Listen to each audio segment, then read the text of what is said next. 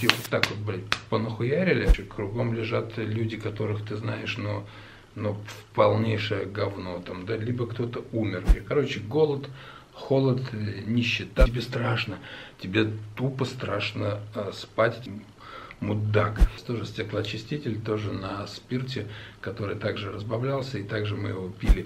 Границы ты не можешь нащупать грань. Э, в каком-то мире сейчас находишься, и не сдохли ты уже, сломали а, затылочную кость, теменную кость. А, я выпил уксусную эссенцию, но тебе кажется, бля, это глюк, а она все равно стоит. А на утро нихуя не лучше, на утро еще хуже. А, друзья, всем привет, с вами Любомир Борода, это мой канал. А я очень доволен, что в прошлый видос э, собрал так много реакций. Я даже удивлен, если честно. Вот, вы пишете, и кто-то меня поддержал, кто-то там немножечко с сарказмом отнесся, да, но не без этого. А, а есть те, кто а также приняли как бы эту эстафету, да, кто-то только начал не бухать, а кто-то не бухает уже давно и занимается спортом. Короче, очень-очень-очень много а, положительных а, комментариев а, вам это зашло, и вы просите меня рассказать про синюю дичь. Я в том выпуске спросил, интересно ли вам вот эти небольшие подробности алкоголя в моей жизни, что все, что с ним связано, и вообще, ну, короче, мой опыт, все свое детство и молодость провел на севере России, это республика Коми.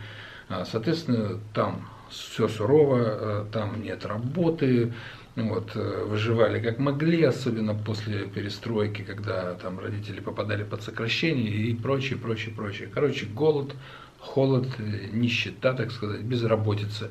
Вот. И это как раз подъем, это, ну, то есть подъем становления тебя как э, личности, да, это возрастом 12, 13, 14, 15 лет.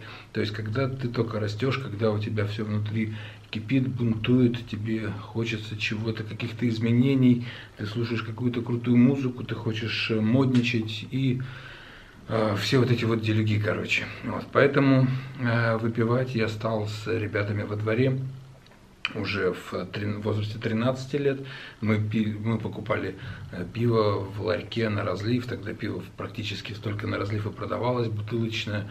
Э, к нам на север редко завозили, если его завозили, то были огромнейшие очереди из мужиков, в которые не протолкнуться. Поэтому мы брали такие 20-литровые канистры пива, старшие ребята во дворе, и сидели во дворе, его, это пиво, собственно, выпивали.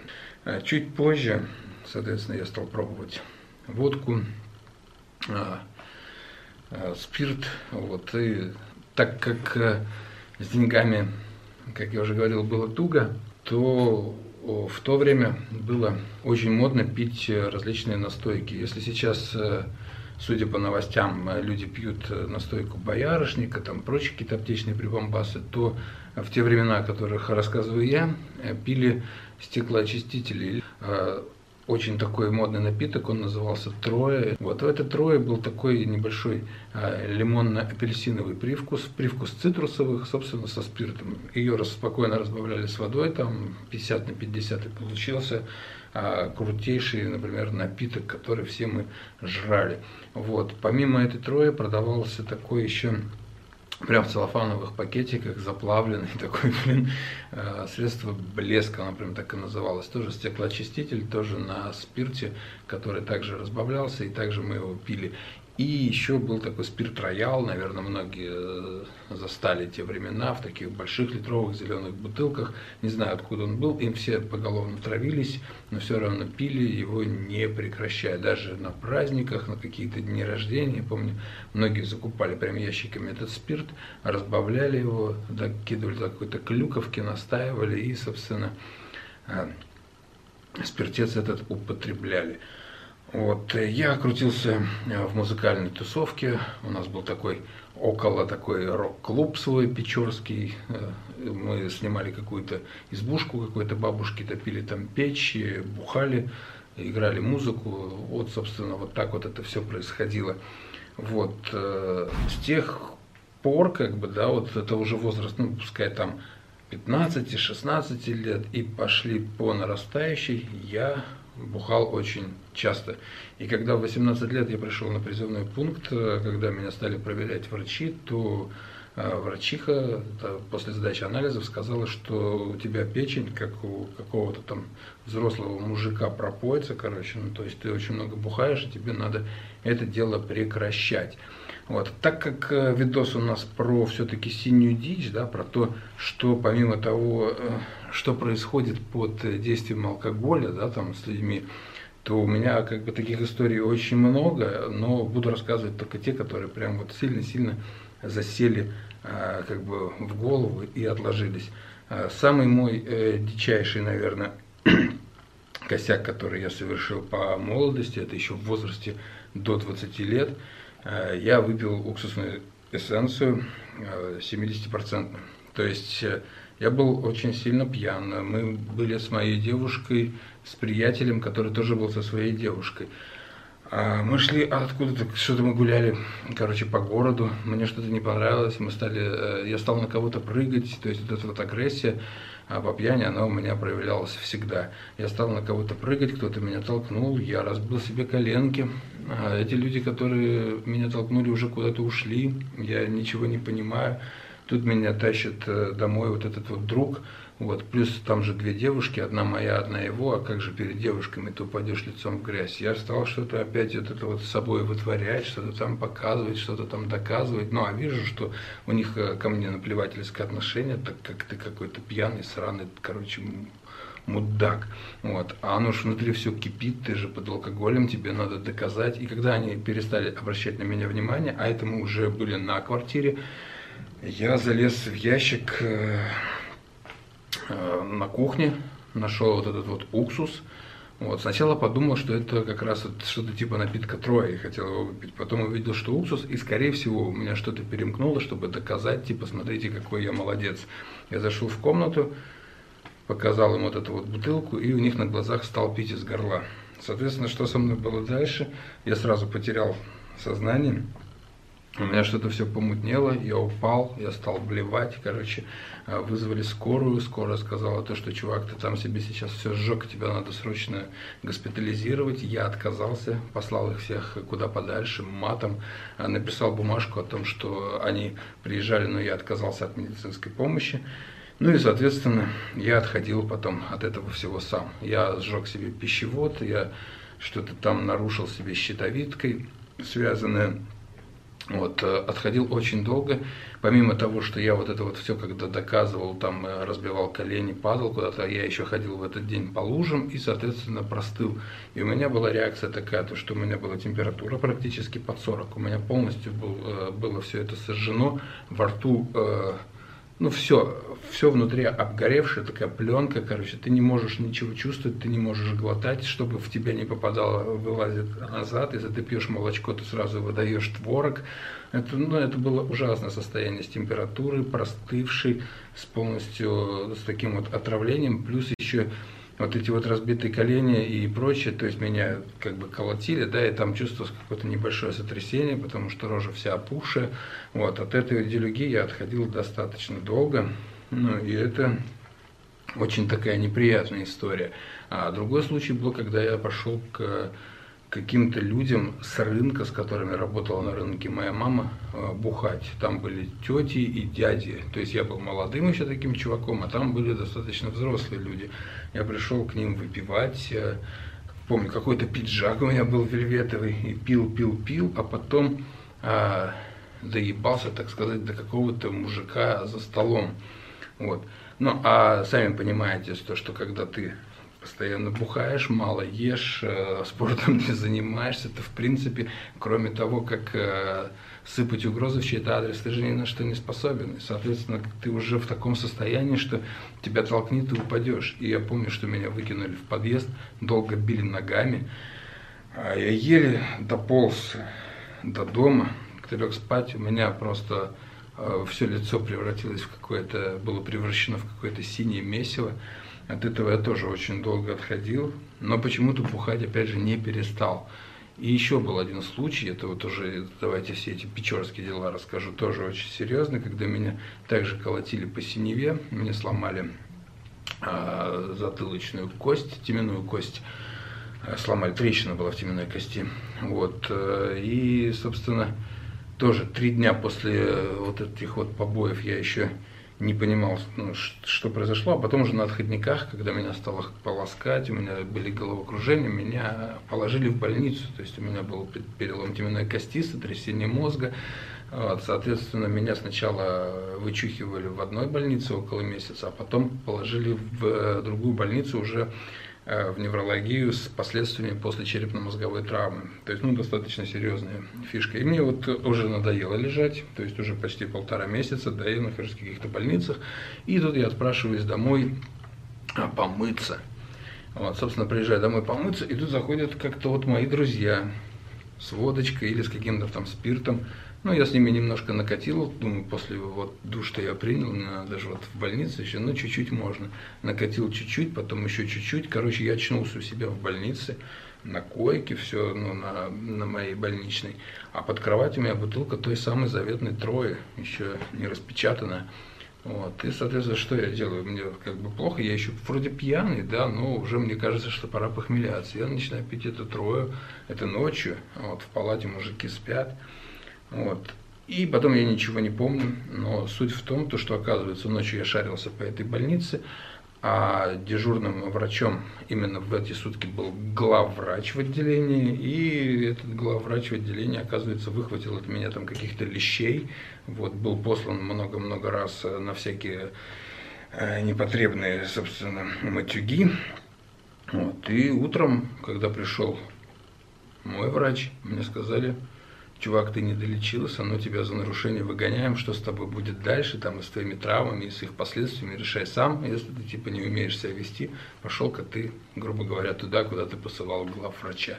А, один раз я уехал э, в Москву, то есть это тоже я сидел, выпивал, потом пришел какой-то чувак с повесткой, то, что мне надо прийти на переосвидетельствование. Меня переклинило, что оказывается сейчас, вот уже в возрасте там 21 года меня вдруг сейчас могут забрать в армию. В 18 меня не забрали по состоянию здоровья, я даже не косил, я пошел в армию, но тут меня вернули. А тут уже в 21 приходит, говорит, вам надо пройти переосвидетельствование. То есть, ну, подтвердиться как-то, да, то, что там, типа, вы еще, у вас это заболевание есть, либо его нет. Но по синеве-то ты думаешь, бля, меня в армию сейчас хотят забрать. Меня все переклинивает. Я в этот день, за один день, будучи синим, я увольняюсь с работы получаю расчет. То есть, представляете, как вот это вот всех я напряг, э, получаю расчет э, в том городе, в той ситуации, где денег в принципе нет. Плюс в бюджетной организации. Я работал в интернате, в школе-интернате сантехником, где задерживали постоянно зарплату, никто денег не давал. Но тут, так как я лечу в армию, мне срочно-срочно надо, вот это вот я всех напряг, мне дали денег. И что я сделал? Я купил на эти деньги билет до Москвы к бабушке. Вот, и уехал. То есть я устроил проводы, пришла куча людей каких-то ко мне. Я купил какой-то водки там на оставшиеся деньги с расчета. И, соответственно, как я уезжал, я вообще не помню, но проснулся я в общем вагоне. Знаете, что такое общий вагон? Да, это вагон плацкартный, но без белья вообще, и там типа сидячие места. То есть продают сколько угодно билетов, и там люди могут и стоя ехать, и сидя, и как угодно. И вот этот общий вагон, типа до Москвы, но а, количество времени до Москвы ехать из Печоры 36 часов. Я просыпаюсь в этом общем вагоне, а, не понимаю вообще, что происходит. Вещей у меня никаких нету, только целлофановый пакет с ручками, в котором лежит, опять же, бутылка водки и какое-то печенье. Вот. И я начинаю похмеляться. Напротив меня сидят какие-то мужики. Вот. А как позже потом оказалось, чуваки-уголовники, которые только там недавно освободились. Мы стали бухать вместе, добухались до того, что нас всех с ними сняли в поезде, с поезда. Э, на какой-то там промежуточной станции. И два года, ой, два года, два дня мне пришлось э, потусить в этом городе. Вот, просрать деньги, которые у меня еще немножечко оставались, опять э, заново там поменять билет и поехать дальше в Москву. До бабушки я добрался, но с разбитым лицом вот, который наплел о том, что я приехал вроде как за курткой, короче, там что-то еще, ну, немножечко погостил, а, понял то, что в Москве лучше жить, чем там, где я живу, и вот там, это единственный, наверное, плюс от моего, от моего пьяного вот такого беспредела, э, от последствий. я понял, что мне надо все-таки переезжать туда, где живет моя бабушка, потому что там есть хотя бы какие-то перспективы. И после вот этой вот поездки, буквально через полгода, я уже э, переехал жить э, в Московскую область. Ну, здоровье у меня такое, то что если я лишканул, вот, э, перепил, то у меня не просто отходняк, как вот отходняк у, у большинства людей, да, то, что сушит, дико болит голова, ну надо попить воды, съесть борща, посрать, поспать, и вроде ты отошел. Нет, э, у меня э, практически после первого же перебора начинается, начинаются э, глюки. У меня очень такая фобия, я боюсь похмелья. То есть у меня такое начинается страшное состояние, когда меня всего трясет, мне становится именно страшно, страшно выходить на улицу,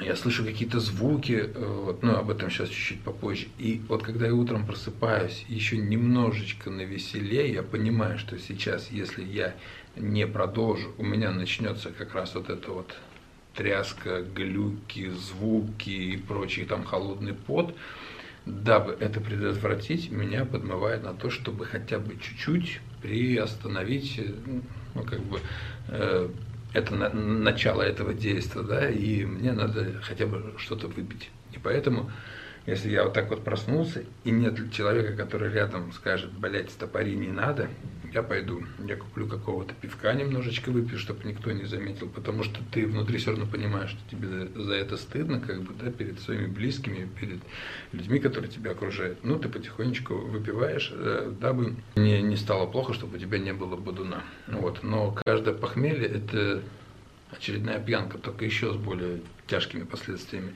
И в итоге, когда ты доходишь до того, что тебе все-таки надо оклематься, когда ты полностью закрываешься и ну, не пьешь э, ничего.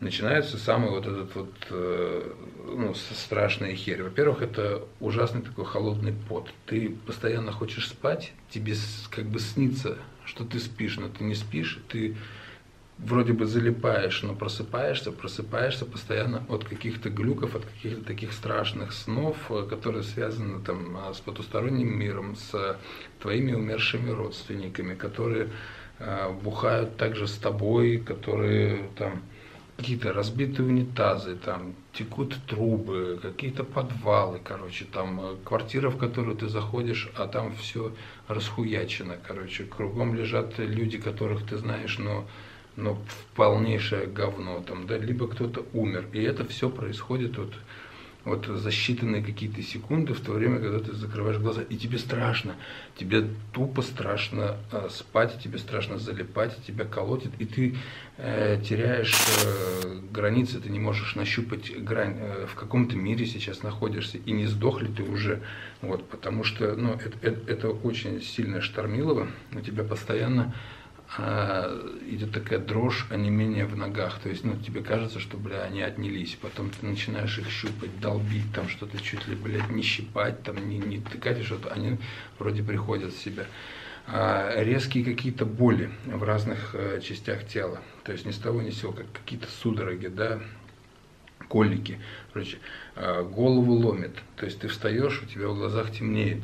Ты очень очень сильно боишься выйти на улицу, и ты боишься любых шумов, особенно ночью. Если наступает ночь, ты думаешь, бля, как же ее пережить? Ночь а, длится очень-очень долго, вся основана вот на таких вот глюках. Постоянно приходит э, моя умершая мама.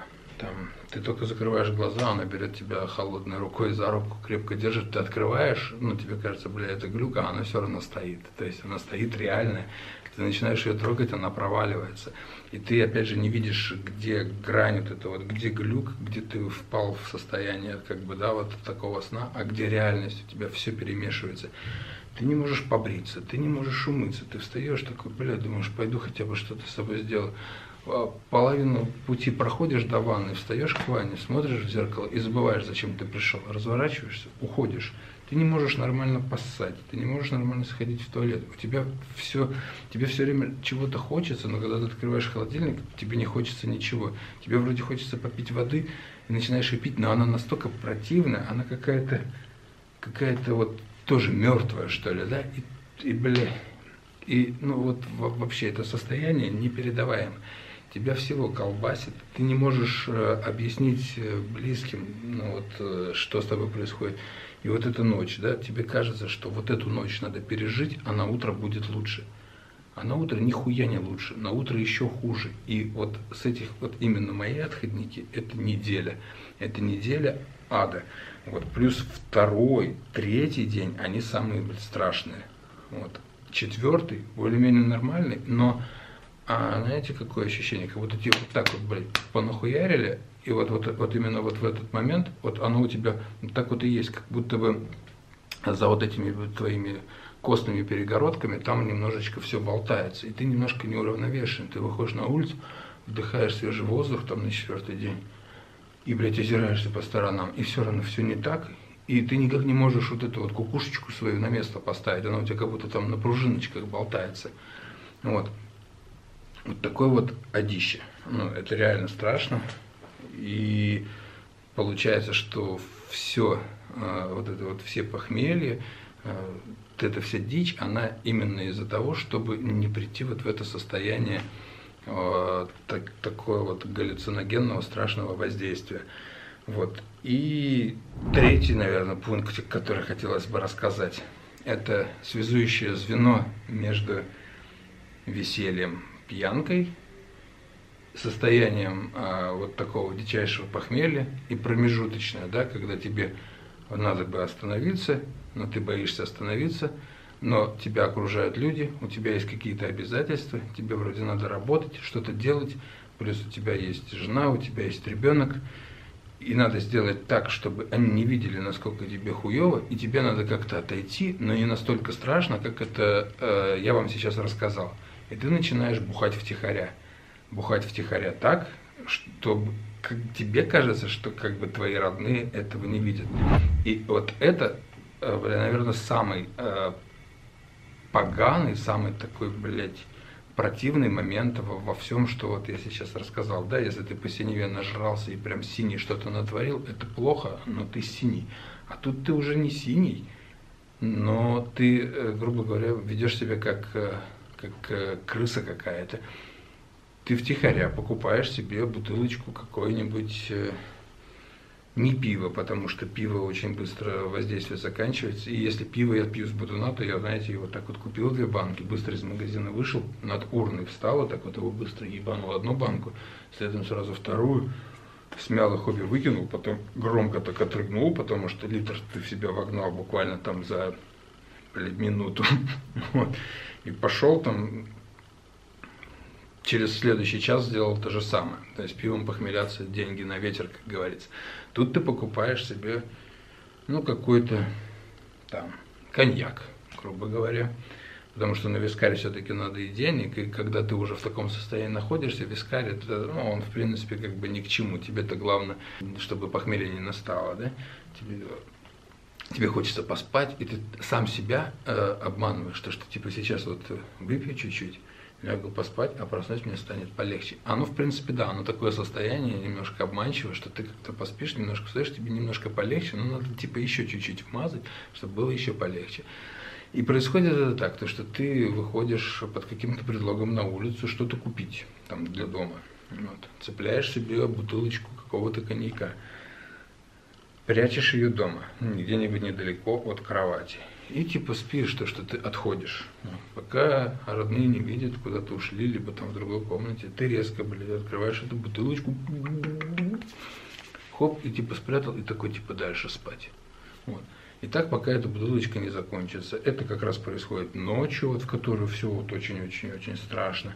Вот. Но когда-то эта бутылочка заканчивается и становится еще хуевее. Но вот э, у меня, насколько я понимаю, пить с умом не получается. Да, я могу в течение года там попивать немножечко пива, там, и вроде бы как бы себя контролировать, но в какой-то момент который все-таки настает, ты пережираешь, и у тебя несется такая херня.